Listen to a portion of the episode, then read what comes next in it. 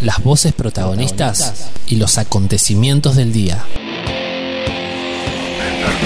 Porque todo esto pasó a la luz del sol. A la luz del sol. Una coproducción de Góndola Podcast y Grupo Ciudad. Hoy es 22 de septiembre y de esto se habla en San Luis. Diego se recuperó de un cuadro grave de COVID-19, es empleado de una casa de electrónica en la ciudad de San Luis y recibió el cariño de todos los clientes que le pegaban carteles en el local dándole aliento. Soy Diego Milabuzuku, tengo 42 años, eh, quiero contarles la historia de lo que viví con el tema del COVID. Fui positivo, ya estoy recuperado. Los primeros días tipo un malestar, como todos pensamos que es una gripe, que bueno, y nos automedicamos, que tomamos esto, tomamos los otros, que bueno, yo también recomiendo eh, no hacer esas cosas. Cuando uno se siente mal, lo mejor es ir, al médico, hacerse revisar.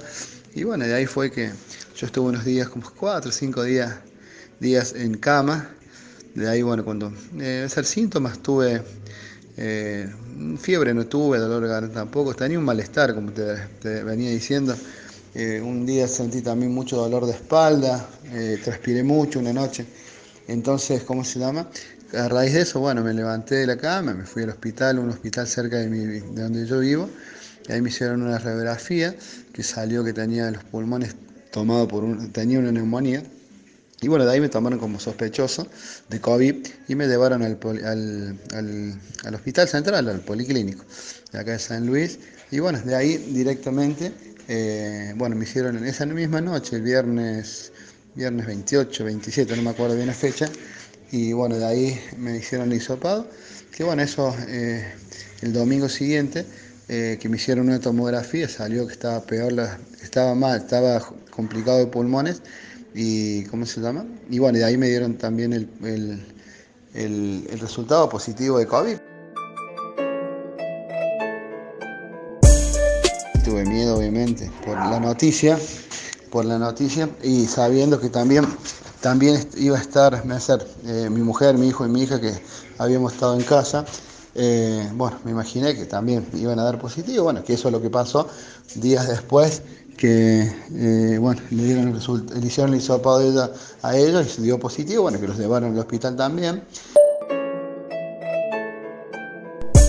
Según la Organización Mundial de la Salud, la mayoría de las personas, alrededor del 80%, se recupera de la enfermedad sin necesidad de un tratamiento hospitalario. Y una de cada cinco personas que contrae COVID acaban presentando un cuadro grave y experimentan dificultades respiratorias. Una situación fea de haber estado en esa situación de, de, que me habían dado positivo el, COVID y tener los pulmones tomados por la neumonía y bueno, y no saber qué, qué va a pasar conmigo, todas esas cosas. Eh, una situación fea que entraban los médicos, me ponían una inyección, me daban una pastilla y eso fue más o menos tres días, cuatro, hasta que yo me empecé a mejorar, pero eh, tuve con, con, bueno, los primeros días sin, por ahí con falta de oxígeno, por eso me ponían en la mascarilla de oxígeno para yo poder eh, estar bien pero una situación muy fea, la verdad, estuve complicado los primeros días.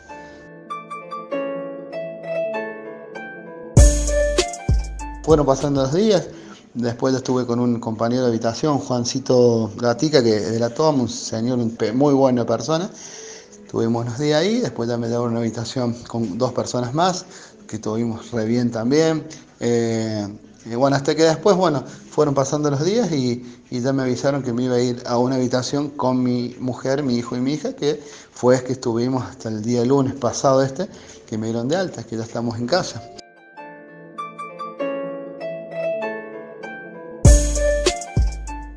Mi primo está en terapia intensiva, que bueno, yo a todos le pido que recen y que hagan fuerza para que salga de terapia. El fallecimiento de mi tía, o sea que yo lo viví por todos lados y te juro que te duele, te duele y bueno, y sufrir todo eso, estar, eh, pasar todas estas cosas es muy feo, la verdad es muy feo. Y bueno, también yo trato de por ahí eh, de decirle a la gente de que bueno, yo sé que hay miedo, hay una psicosis con todo esto, pero lo importante es que la gente trate de estar estar bien mentalmente, bueno, que eso es lo más importante creo que hoy en día, estar bien, bien de, cuerpo y alma para enfrentar todas estas cosas, las cosas malas que están pasando.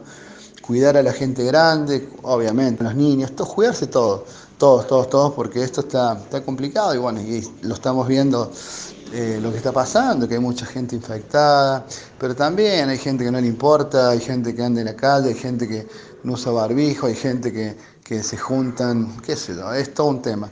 Yo creo que es una, parte, una cosa cultural que tenemos nosotros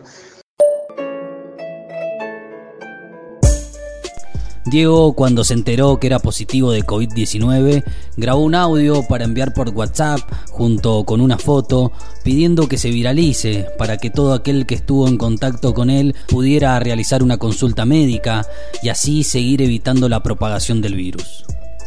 A los dos días, cuando me dio positivo, directamente ese mismo día, hablé con un periodista amigo mío, eh, eh, Sergio Jofre, que es muy amigo mío, más que todo.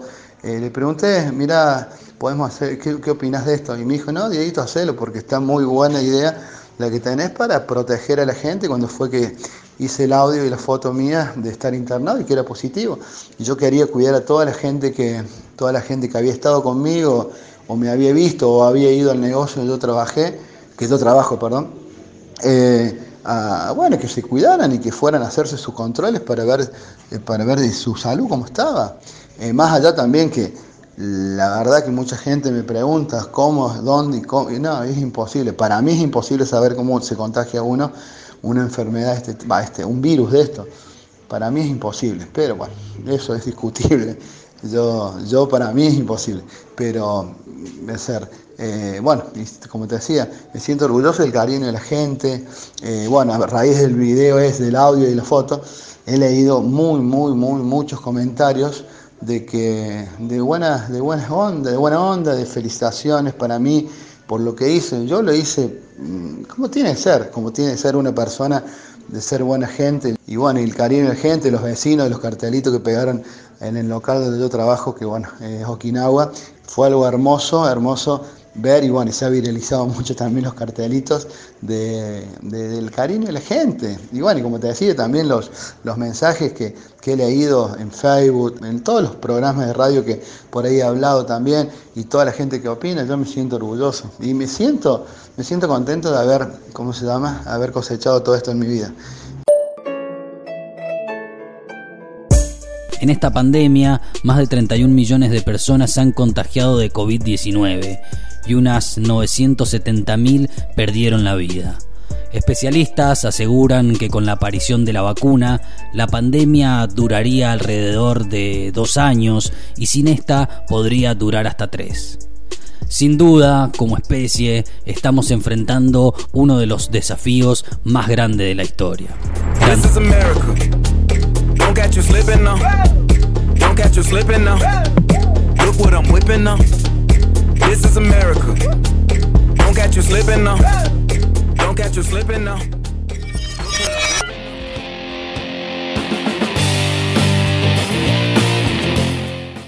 Y esto también pasó a la luz del sol.